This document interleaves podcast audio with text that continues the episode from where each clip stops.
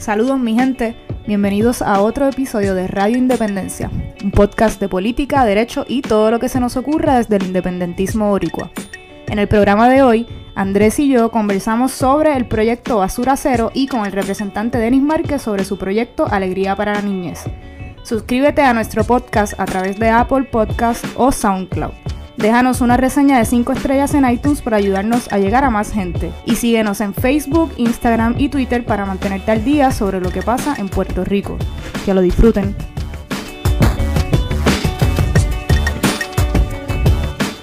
Bueno, saludos, bienvenidos a otro episodio de Radio Independencia en este mundo post Huracán María. Seguimos sin luz en el, en el estudio. Ocupando espacios. Ocupando espacio. Hola Adriana. Hola Andrés. Eh, y estamos eh, en esta ocasión con un... Vamos a discutir un tema bien importante. Como hemos dicho anteriormente, el propósito de este podcast, eh, además de hablar de temas de política, no es poder hablar con gente que está haciendo proyectos bien nítidos dentro y fuera del independentismo. Y por esta razón, y particularmente dentro, ¿verdad? Con todos los percances que hemos tenido luego de María, pues eh, estamos hablando con el, con el grupo o el corillo de eh, Basura, Cero. Un tema bastante pertinente ahora después del huracán, me parece. Ya hablaremos un poquito más de eso. Así. Y pues nada, antes de comenzar a hablar propiamente de lo que es el proyecto, me gustaría que se presentaran y le dijeran a, ¿verdad? a la gente quiénes son ustedes, quizás un poquito de su trasfondo. Hola, buenas tardes. Eh, digo, buenas tardes, ¿verdad? Buenas tardes, di, saludos porque no sabemos cuándo la gente va a escuchar. cuando, cuando, que lo estén escuchando, pues buenas, eso. Eh, soy Francisco Aquino, soy licenciado. Este, yo llevo eh, o estuve trabajando hace años con la industria de reciclaje del aspecto de la empresa privada y empresa privada con fines de lucro. Y ahora pues soy parte de la junta de directores de, Basura Cero, que es también un proyecto de reciclaje, pero es del aspecto de la, de la sin fines de lucro y, pues, perdona, y, también pana de la escuela de Derecho que no claro, ah, de, la, misma clase de Andrés. Sí, es bien chistoso porque hasta no sabíamos que iba a estar en el programa hasta ayer, cuando dice, mira, vamos a traer otra persona, sí, pues pana, así que mejor todavía. Pues saludo, mi nombre es Jessica Seiglia Quiñones. Seiglia. Sí, nos estábamos preguntando cómo pronunciar tu apellido. Tal, tal cual se escribe. Eh, nada, soy cofundadora de la organización eh, Basura Cero Puerto Rico y no sé qué más decir, no me gusta hablar de mí. ¿Estudiaste como algo relacionado con el tema pues sobre lo que estás trabajando ahora o no? Estudié en la Universidad de Puerto Rico, recinto de Río Piedra. No estudié ambiental, estudié historia y ah. Super cool. ¿Y todos somos gallitos y jerezanos? Francisco, tú de bachillerato también. Sí, bachillerato de Ciencias Políticas y Geografía ah, en la UPI. Ah, Así pues. que sí. Buen corillo, siempre, siempre buena. Entonces, cuéntenos, Basura Cero, ¿cómo empezó todo? Pues mira, eh, ¿tú estás, Jessica, desde el principio en el proyecto? Sí. Ok, sí. pues Y primero, ¿qué es Basura Cero? Sí, bueno, Basura Cero eh, es un movimiento alrededor del mundo eh, y de ahí, ¿verdad? Pues se adapta la entidad. Comenzó con, tres arecibeños que tenemos una preocupación, ¿verdad?, seria con el manejo de residuos sólidos, ya que pues nosotros tenemos un vertedero que está contaminando una de, nuestras reservas naturales, que es Caño Tiburones, y también teníamos una amenaza de, de proyecto de incineración. Así que comenzamos primero, este, ¿verdad? alertando a la ciudadanía, educando a la gente sobre esta problemática y cómo comenzar a manejar sus residuos sólidos este, más ecoamigables.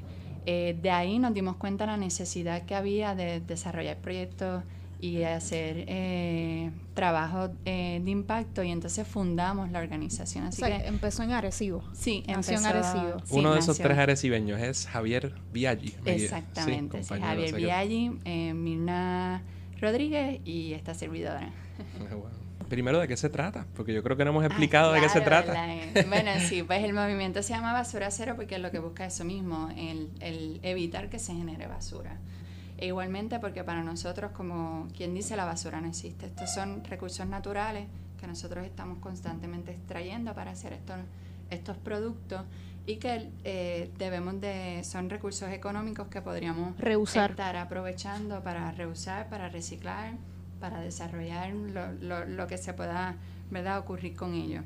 Así que el, el, el objetivo de esto es que porque en nuestras mentes, ¿verdad? El, el concepto de que esto no sirve, no funciona, apesta, fuchi, fo, caca. Pues, Vamos, vamos, a, vamos a dar un ejemplo, como en el diario, en nuestro diario vivir. Dame un ejemplo de qué tipo de cosas nosotros usualmente eh, arrojamos a la basura y sin pensar antes que podemos reusarla o reciclarlo. No sé, dame un ejemplo que se Sí, te pues, ocurra. nada, cosas tan, tan básicas como un papel o una botella eh, plástica de agua. Pues una vez ya deja de tener esa función de sostener el agua o hidratarme, pues ya no, no me es útil. La gente normalmente lo considera como algo que no es útil y por eso pues hay que botarlo, hay que desecharlo, hay que tirarlo a la basura. En otros países, ¿cómo, ¿cómo se ha desarrollado este movimiento basura cero? No sé si tienes algunos ejemplos de algunos países que hayan logrado algo a través mediante este proyecto. Sí, no, definitivo. Yo creo que en cada país, dependiendo de las circunstancias, pues se han desarrollado diferentes esfuerzos, desde política pública, ¿verdad? Para eh, incentivar más eh, este tipo eh, de filosofía, evitar proyectos de incineración, tratar, ¿verdad?, de, no impulsar que pues se abran más vertederos. Mayormente yo creo que de política pública y sí, proyectos comunitarios o incentivar más a la industria. ¿Cuál ha sido el, el trato en Puerto Rico desde una perspectiva de política pública? O sea, ¿ha sido fácil la acogida? ¿Ha habido ejemplos concretos de éxito? Pues en política pública ha sido bien cuesta arriba. Este, yo creo que ha habido uno que otro, ¿verdad? Legislador o senador que, que, que se ha motivado, incentivado en tomar algún ejercicio dentro de... eh, la mayoría de las veces se cae, eh, o uno que otro esfuerzo, como el de prohibir la- el uso de las bolsas plásticas, Sí. que era una política pública que nos parecía excelente y que igual la apoyábamos y estábamos ahí haciendo mucho cheerleading. Pero al Por- final terminaron cambiándolo un poco y terminó siendo como, pues puedes comprar la bolsa plástica. Ajá, Algo menguado. Y con todo y eso, por poco se va ajuste este, este cuatrienio, porque no sé si recuerdan que un proyecto de ley que se presentó. Sí, para tumbarlo. El tema de política pública es bastante complicado porque eh, los esfuerzos de reciclaje siempre pasan más o menos por ciclos similares. Las personas que, ¿verdad? que, siguen este tipo de, temas pueden empezar a ver un patrón. Eh, usualmente se proponen cosas como eh, lo de las bolsas de las en los supermercados. También casi, casi todos los cuatrienios se propone un bottle bill, eh, que es para, en particular para las botellas de cristal. ¿verdad? Siempre se propone, pero nunca pasa el sedazo de ninguno de los dos cuerpos. Que básicamente lo que hace es que, pues, si tú eh, devuelves la botella, pues se te devuelve una, una centavería por cada botella de cristal que tú devuelvas. Eh, también tenemos, eh, y ese, ese dinero eh, en principio se le cobra al negocio que la vende, ¿verdad? Y después termina ese negocio recuperando el dinero, ¿verdad? Hay muchas formas de que, de que el bottle bill se redacta, pero nunca pasa, de ninguna forma que se ha redactado pasa el sedazo. Pero es una manera de reducir el cristal que, en particular el cristal ahora mismo en Puerto Rico, se recicla muy poco. Eh, en ocasiones hemos tenido muchos años que no se recicla nada. De hecho, la gente a veces echa las botellas de cristal en Guaynabo, en San Juan, para reciclarla y en estos municipios no se recicla. Se lo llevan y terminan descartándolo en la, en la planta. O sea, que todo eso que yo saco todas las semanitas tratando de dividir las cosas y las si dejo afuera. cristal, no. Si es plástico y cartón, sí. Y eso ahí donde va, ¿verdad? Todo esto. Otra cosa que pasa todo, prácticamente todos los cuatrenios es que es la- el manejo de los electrónicos, que es otro gran problema en Puerto Rico. Computadoras. Eh, computadoras, televisores. Los televisores en particularmente, los, los televisores son particularmente complicados porque tienen muchos materiales tóxicos adentro y requiere de, una, de, de- de que se disponga de ellos de una manera específica. Además de que la gente no está dispuesta a pagar por ello, porque eso hay que pagarlo. Eh, el, el- la- el centro de procesamiento no recupera nada de procesar un televisor, porque es tan complejo la manera de tú disponer los materiales tóxicos, tóxicos del televisor que el centro termina poniendo más de lo que recibe al final de procesarlo. Entonces, usualmente lo que se pide es que la persona aporte algo y luego entonces el centro gana entre el procesamiento del televisor y la aportación del ciudadano, ¿verdad? Porque es mi propiedad, yo tengo que disponer de ello de una manera responsable. Claro. En otros estados lo que se hace es, por ejemplo, que se pone un costo eh, al, cuando compras el televisor o la pantalla. Y ese costo tú lo pagas cuando, eh, pues eso, en ese momento, en el momento que tú adquieres la pieza. Entonces, cuando tú vas a disponer de eso, no tienes que pagar nada, porque ya eso está pago. Y los negocios como tal tienen una obligación de, recu- de- de recuperarlo. Pero eso en Puerto Rico no pasa. O sea, se ha intentado hacer, pero por distintas razones, dentro del proceso de cabildeo, dentro de los procesos de interacción entre unas industrias y otras, siempre termina la nada. Entonces, esto parte de los esfuerzos que se trata de hacerlo y que se quieren hacer con, a través del mismo Basura Cero para crear conciencia. Y Basura Cero ha participado desde su creación en lo que son eh, grupos de eh, ¿verdad? Este, ¿cómo se dice? Como los grupos. Sí, de cabildeo, como el, como el grupo que hace el, el AEPA. La Asociación de Recicladores. La Asociación de Recicladores es una, una, una, una participación activa para tratar de que se pasen este tipo de proyectos. Sí, en la, volviendo, en cuanto a lo de las bolsas, es un poco sorprendente, ¿verdad? Que ya se entendió un poco superado, aunque menguado, pues ese proyecto se aprobó, se trae de nuevo la posibilidad de revertirlo, pero me parece que la reacción incluso de los comerciantes que tanto se opusieron en un, en, eh, en un momento, al inicio, dijeron, mira, ya nos acostumbramos, no, quizás por las cosas que tú dices que se menguó, no les afectó tanto como ellos esperaban. Eh, y entonces se parece que se derrotó fácilmente. Todos los grupos estuvieron en contra de que se revirtiera. Hay otros proyectos, por ejemplo, está el proyecto de la Cámara 994, un proyecto del representante animal que, que es para prohibir el uso de envases de foam en, en, ¿verdad? Que a lo mejor pueden hablarnos de eso, darnos su perspectiva, si es bueno o malo, si lo conocen, pero que es un poco la resistencia. A veces sorprende porque este tipo de proyectos, que aunque puede ser un cambio grande en Puerto Rico, se ha adoptado en otras Y uno jurisdicciones. espera que cuente con un apoyo de la mayoría de la población porque se trata de, del ambiente, ¿verdad? de Y la nosotros. Sí, ese proyecto también es uno que, que nosotros comenzamos, tan pronto salió a, a apoyarlo y sí, fue bien impresionante eh, la reacción particularmente de la industria de la comida. Sí. Eh, por alguna razón, mm, ¿verdad? No sé, ellos entendían como que me, me vas a quitar el phone y ahora en donde me llevo el pollo y la comida que me voy a llevar a casa, como si se voy a tener que llevar en la mano. Sí, sí. Este, y, y verdad, nosotros empezamos a educar a la gente, ¿no? No, no te vas a tener que llevar el, el hamburger en la mano. Existen otro tipo de empaques que son más, ¿verdad? Este, Tiene. sustentables o que se podrían reciclar o compostar, porque también hay alternativas de, de materiales de estos que se pueden compostar y entonces así ayudamos a mitigar mucho eh, la problemática ya que el foam pues ocupa bastante espacio. Esto es un, un plástico inflado, ¿verdad? Y, y- no hay tanta industria de reciclaje. Sí hay lugares en donde se recicla, pero no hay una industria tan sólida de ella y ocupa mucho espacio en, en la basura y por más que a veces uno trata de compactarlo, él como que vuelve y toma su forma. Así que en la medida que podamos, alternativas como esa de tratar de entonces empezar a cuestionarnos los diferentes empaques y cosas que utilizamos a diario, como buscar opciones, ¿verdad?, más sustentables.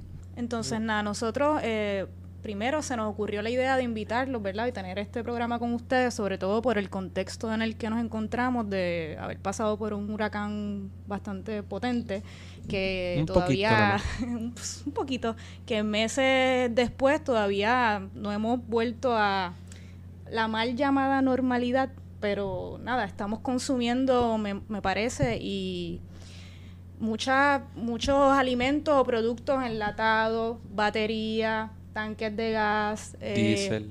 diésel, eh, pues y me parece que es muy pertinente eh, que se discuta este tema, sobre todo ahora, para saber, ¿verdad? Que ustedes nos, nos eduquen, a nosotros inclusive, sobre qué hacer este con este tipo de desperdicios que se está generando todavía aún más ahora después del huracán. ¿Qué, qué se supone que hagamos con los tanques de gas? ¿Qué se supone que hagamos Y con, con, y toda con el la, material la- vegetativo. que el está material vegetativo también? Sí, no, definitivamente el huracán María trastocó todos nuestros elementos diarios y no quedó exento el, el manejo de desperdicios sólidos. Pues a raíz de, del huracán, pues nosotros, ¿verdad? Después que logramos poder tener comunicación todo eh, y saber que todos estábamos bien y que podíamos reunirnos, nos sentamos a la mesa y fue como, wow, ahora qué hacemos, o sea, esto... Si antes el trabajo era mucho, ahora es Ahora es el triple. el doble o el triple, así mismo. Así que nada, nos dimos a la tarea de identificar tal vez esos materiales que más se estaban generando eh, actualmente a raíz del, del huracán y comenzar a realizar una campaña para dejarle saber a la gente a dónde podían llevar estos diferentes materiales. Porque pues sí, estamos generando ahora más batería, tal vez antes yo no generaba batería, pero de momento pues necesito para el flashlight, necesito para el abaniquito, para diferentes cosas.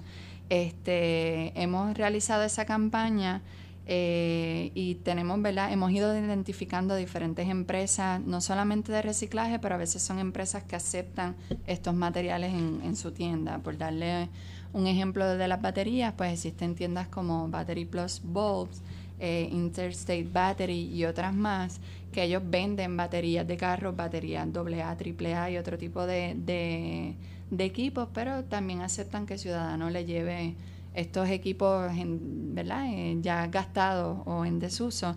Así que estamos identificando todo eso y dejándole saber a la gente porque nos preocupa grandemente que particularmente las baterías, que es un material que en su proceso de descomposición bota mercurio, cadmio y otros elementos, pues terminen en nuestro suelo, en nuestros cuerpos de agua. Y lo cierto es que hay mucha gente que no tiene mucha conciencia sobre los daños que puede causar esto a la salud o al ambiente, pero también hay otras mucha gente que no sabe en realidad qué hacer o dónde llevar este tipo de cosas.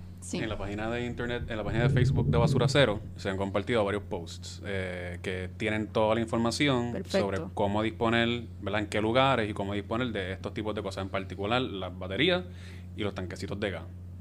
Que eso pues se está trabajando a través de la social media. Yo quería retomar de nuevo un poquito lo, lo del huracán y es dejarle saber a la ciudadanía que obviamente el huracán ha duplicado y hasta triplicado la basura que normalmente nosotros generamos. Y esto es bien preocupante, porque si nosotros tenemos una crisis de vertedero, esto está, si supongamos teníamos un vertedero que posiblemente tenía 10 años de vida, y cuando decimos 10 años de vida es que tiene 10 años para aguantar la basura que nosotros le tiramos, pues ahora se la estamos cortando a cinco años o posiblemente hasta menos, porque hay en otros casos que está llegando casi el triple de basura y esto me consta porque estuve un día en un vertedero viendo cuántos camiones entraban, cuántos salían, este, ¿verdad? Y el material que llevaba. Así que esto es una situación que nos toca a todos, ¿verdad? Eh, nosotros eh, sabemos que María, ¿verdad? Hizo unos estragos de vegetativo y escombros que ahí, ¿verdad? No, no es tal vez nuestra culpa, pero sí en la medida que podamos tomar acción. Por ejemplo, si ya no llegó el agua, evitar los desechables. Mucha gente está generando mucho desechable que no se recicla porque pues no tienen agua y pues se sirven la comida ¿verdad? en ese plato de fondo o en esos cubiertos desechables, pues entonces volver de nuevo a la losa y evitar este producto. Este, igualmente las botellitas plásticas, aunque se reciclan, se están generando extraordinariamente mucho más por todo esto de los suministros, de que hay gente que todavía no tiene agua, el miedo de la leptospirosis. Así que, exactamente, la, la botella de agua se ha disparado, pero entonces los programas de reciclaje municipales han colapsado un poco.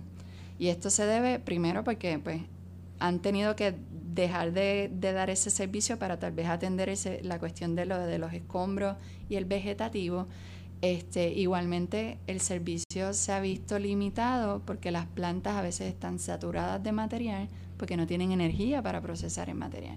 Y entonces estuve, estuve en, en, la, en en la planta de reciclaje del municipio de Carolina y tú veas la montaña de reciclaje acumulado porque pues aunque trabajaban una hora, pero había que apagar la planta, darle mantenimiento, todo este proceso de la energía. la energía eléctrica nos ha, sido un, ha tenido un efecto multiplicador incalculable. Incalculable, en definitivo. Yo pensaba, yo decía, pues nada, me visualicé para estar acampando varios meses en mi casa, pero no.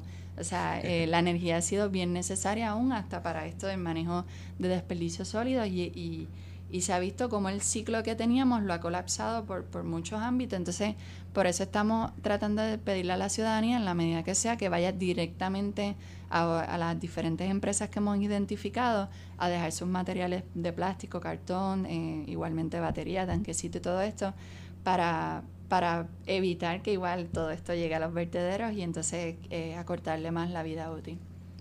Okay. Y yo creo que también la gente a veces es un poco, y la gente me incluyo, todo, ¿verdad? Somos vagos en el sentido de que obviamos la, lo importante que es pues reciclar y cuidar, porque después de todo es el mismo planeta y esto aquí no hay frontera que valga, aquí nos afectamos todos, pero... Pensando en lo inmediato y no en, el largo plazo. Pero, pero es que muchas veces, ¿verdad? Yo creo que, que, proyectos como este, Basura Cero y, y digamos, todos, tenemos un poco poner las cosas baby food para que la gente pueda ver qué pasitos pequeños, concretos puede tomar en esta dirección, porque en la medida en que nos vamos en cosas bien, ¿sabes? bien amplias, bien abstractas, pues la gente no sabe cómo digerirlo, no sabe qué puede hacer. Eh, y uno, bueno, a veces definitivamente uno podría hacer más de lo que hace, pero cualquier pasito es, bueno. En definitivo. Y, y con eso en mente, siempre le he dicho a la gente, yo sé que Basura Cero se propone una meta bien ambiciosa de tratar de no reducir basura. Eh, no, no producir, perdóname, basura, eh, pero siempre le he dicho lo mismo, esto es un cambio, ¿verdad?, de, de hábitos Y siempre le he dicho a la gente, empieza por una cosa, no sé, por el papel o por el plástico. Y trata de cambiar, ¿verdad? El hábito de en vez de usar botellita plástica, pues llevar tu termo al trabajo, con, ¿verdad? Para entonces estar rellenando eso, tratar de, no sé, en la medida que sea, ser un poco más digital y, no usar tanto papel. O si usa papel, usarlo por ambos lados y buscar entonces opciones para reciclarlo. Que el, proceso es largo y, requiere un cambio de hábito. Y siempre le he dicho a la gente, o sea, ni, ni yo, todavía hay cosas que yo genero basura porque pues no, no he encontrado tal vez alternativas, opciones aquí en Puerto Rico y por lo mismo, porque he ido poniéndome paso a paso. Hay unas cosas que ya tengo bien seteadas y me sale bien natural y ya e, esa parte la resolví, pero hay otras que tal vez son más complejas, tal vez como en el proceso de las mujeres que entraban en un proceso natural todos los meses, eso ha sido una basura que yo generaba todos los meses. Yo, yo acabo de tener una... ese... sí, sí, mi esposa acaba, ¿verdad? Dio a luz hace seis meses. Y, ¿verdad? Y se genera un montón de basura también, pero a veces... pañales. Los, pañales. los pañales solamente, pero claro, uno, uno le viene a la mente una alternativa, pero, o sea, para nosotros, ¿verdad? La comodidad actual es difícil, porque claro que podríamos usar pañales de tela o algo y poco cuesta arriba. Sobre todo ahora. La intención no es llegar tampoco a ese punto. La intención es. Qué bueno que lo dices. Sí, no, no. Aquí me van a juzgar. la idea, la idea lo, lo, ideal sería, ¿verdad? No generar nada de basura. Lo que pasa es, el, ¿verdad? Y poniendo esto en perspectiva, el problema de basura que nosotros tenemos ahora mismo en Puerto Rico es bien grave. O sea, nosotros, eh, del 2012 hacia acá, nos han cerrado varios vertederos. Los vertederos que están, muchos de ellos no cumplen con la EPA. Eh, y otros están bastante llenos. O sea que el problema que nosotros tenemos de basura en una isla tan pequeña, pues somos una isla pequeña, es, es demasiado grave. Entonces la gente genera basura como si cuando tú la tiras en el zafacón y el municipio se la lleva, se desaparece.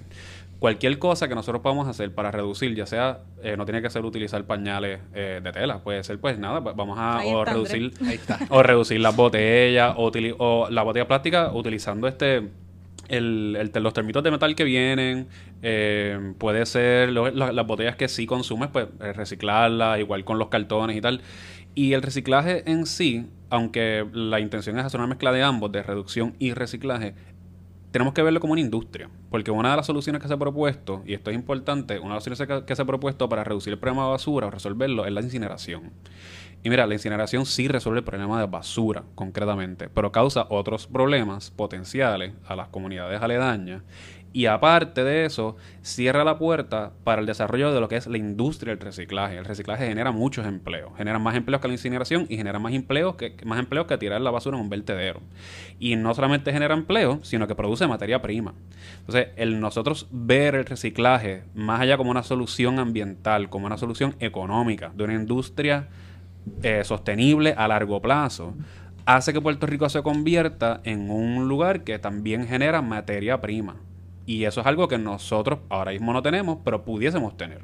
¿Verdad? Que son otra de las perspectivas que tenemos que ver. Pero para eso necesitamos una población que esté acostumbrada a reciclar.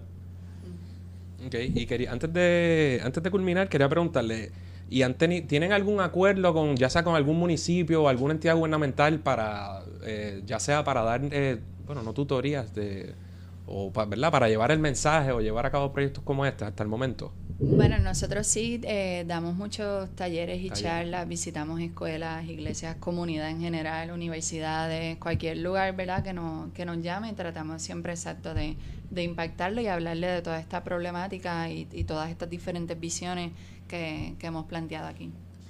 Okay. ¿Tienen un programa radial o hay algo por ahí que cuéntanos sobre eso? Bueno, sí, eso es un nuevo proyecto que tenemos, una alianza que hicimos con, con, Radio San Juan. Ellos nos brindaron un espacio para hacer 13 programas con ellos este, y comenzamos a hacerlo, pero Mariano nos trató de una manera y dejamos los programas que habíamos grabado que íbamos a publicar para, para, este, para esta temporada y tuvimos que hacerlo ahora con relación a los desperdicios sólidos post María. Sabemos de eso, nos pasó también.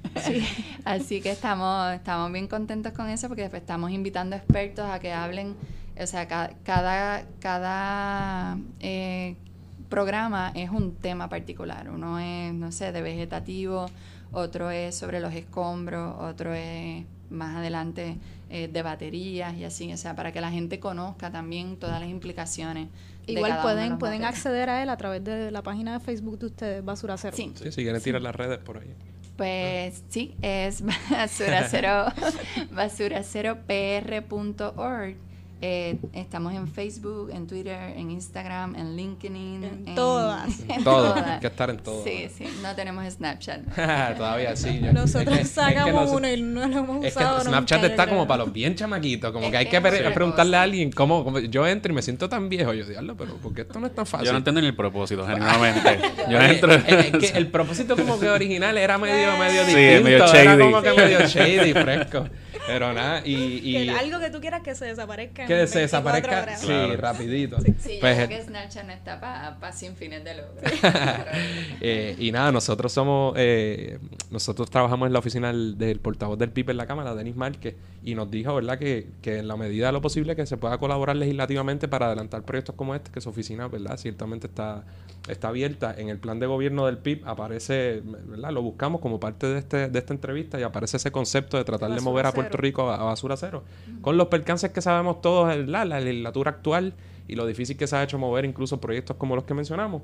Pero, ¿verdad? Que sepan que, que en la medida de lo posible, ya sea para para, ¿verdad? para instruir a la, al pueblo y utilizar los mecanismos o para un proyecto en particular, pues un proyecto de ley, si nos dejan, si tienen alguna idea, una recomendación o cualquier cosa, pues estamos abiertos a trabajar con eso. Muchas gracias. Y, nada, y queremos agradecerles por el trabajo que hacen y por estar con nosotros, hablar un ratito aquí. Eh, claro, gracias a ustedes por el espacio. Y bueno, bueno verte, Francisco, después de un tiempo. Igual, igual. un placer a Jessica. Gracias. Bueno, pues gracias y éxito a Basura Cero.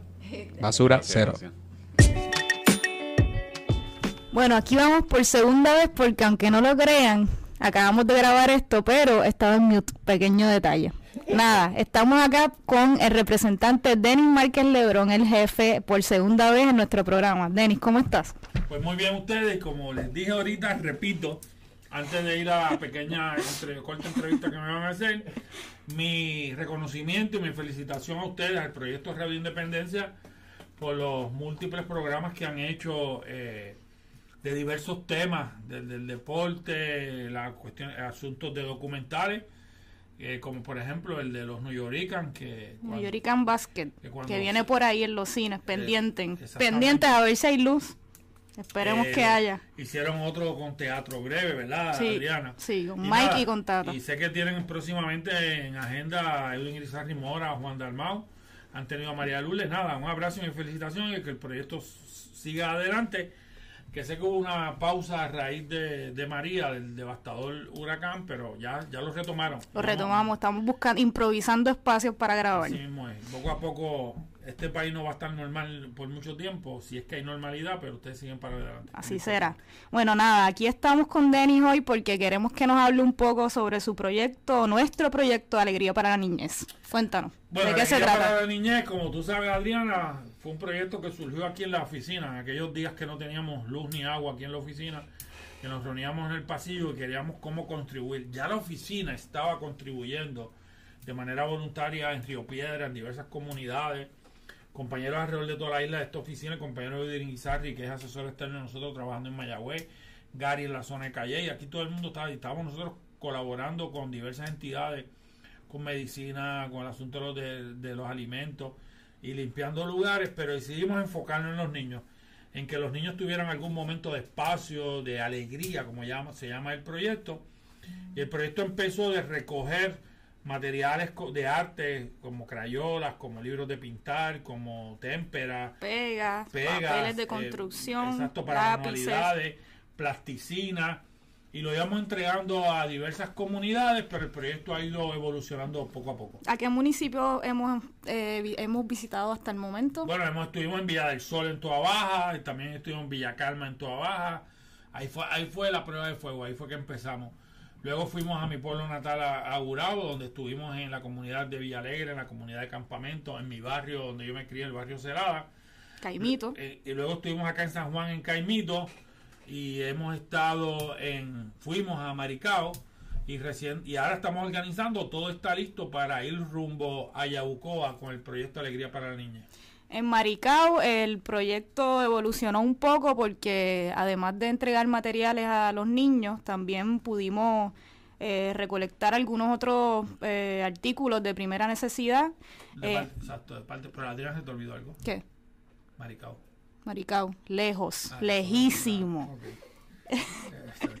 lo, eso lo enfaticé ahorita y lo vuelvo cuando estábamos en mute, pero para que lo sepan, lejos, lejos, Maricao, el barrio Indiera Alta, más lejos todavía de Maricao. Y yo creo que fue una gran aportación que hicimos, porque como señala Adriana, fue un trabajo, eh, un conjunto de trabajo. Primero, eh, obviamente, el proyecto de Alegría para la Niñez, que todos los compañeras y compañeras de nuestra oficina, pero también eh, se nos unen gente, y estuvo Iris Cordero, que es la hija de Gary Cordero, estuvo mi hija, que es educadora. Karen.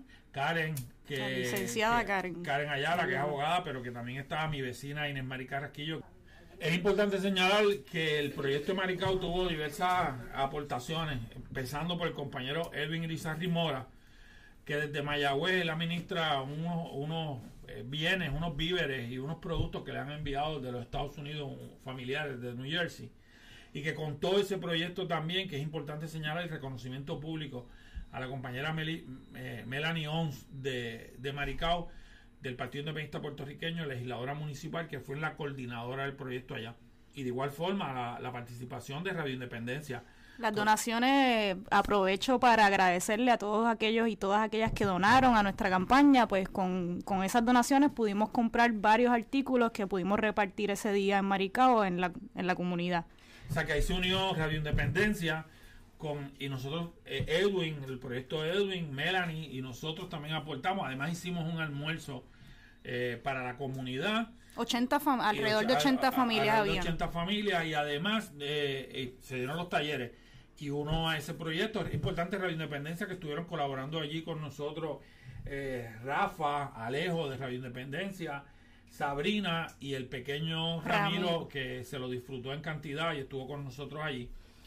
Y y los talleres. Hubo dos, dos talleres que se dieron. Uno que son gente que ha estado coordinando con nosotros, la doctora Nelly Zambrana de la Escuela de la Facultad de Educación de la Universidad de Puerto Rico en Río Piedra, que lleva también al estudiante Carla, y hicieron unos talleres de cuentos, de dibujo, y luego el señor mayor de la oficina, el eh, viejito. Gary, Gary. Gary, Gary Cordero, que lleva 27 años como maestro de educación física. Yo creo que ni tú ni yo habíamos nacido cuando eso, eh, hizo unos talleres maravillosos. Los invito a entrar a la página de Denis Marque en Facebook, en Twitter. Y a Radio Independencia también, que compartimos la, los compartieron los videos del proyecto que estábamos haciendo allá en Maricao. Bueno, y para la gente que le interese cooperar con Alegría para la Niñez, que quieran donar algunos artículos o materiales, ¿cómo podrían hacerlo? Bueno, pues se pueden comunicar con la oficina, quien coordina el proyecto es la compañera de la oficina Yesibel Rivera, eh, y al 725-1216, a través de Twitter, a través de Facebook. Eh, por ejemplo, hoy hemos recibido aportaciones recientemente de los representantes Juan Oscar Morales y Jesús Manuel Ortiz, pero hemos recibido apoyo desde los Estados Unidos, desde Michelle Irizarry, desde la Florida, mis familiares en, en Pensilvania y en Ohio, la diáspora, la diáspora aportando al proyecto y se pueden comunicar con nosotros. Nosotros recibimos materiales, lo que, lo que recibimos son materiales educativos, los que hemos mencionado ya, para aportarle a la niña un rato de alegría, de esparcimiento, de como tú decías, que, que, voten el golpe. Que voten el golpe de, María y el mal rato que todo implica. Eh, pero nada, felicidades, Denny, a ti, a todos nosotros en la oficina, a todos los compañeros y las compañeras de la oficina que se han fajado con el proyecto. En especial, tengo que decirlo, al señor Gary Cordero. Pues seguimos hacia adelante con el proyecto. Es una aportación pequeña desde el punto de vista de la oficina con el norte de la niñez y recuerden que uno de los objetivos siempre de esta oficina es, aportar a la solidaridad y a la justicia social. Eso es todo por hoy, esperamos que les haya gustado el programa, agradecemos nuevamente a nuestros invitados por estar con nosotros. Recuerden que pueden suscribirse a nuestro podcast a través de Apple Podcast o SoundCloud y por favor déjenos una reseña de 5 estrellas en iTunes para ayudarnos a llegar a más gente y síganos en Facebook, Instagram y Twitter para mantenerse al día sobre lo que pasa en Puerto Rico. Hasta la próxima.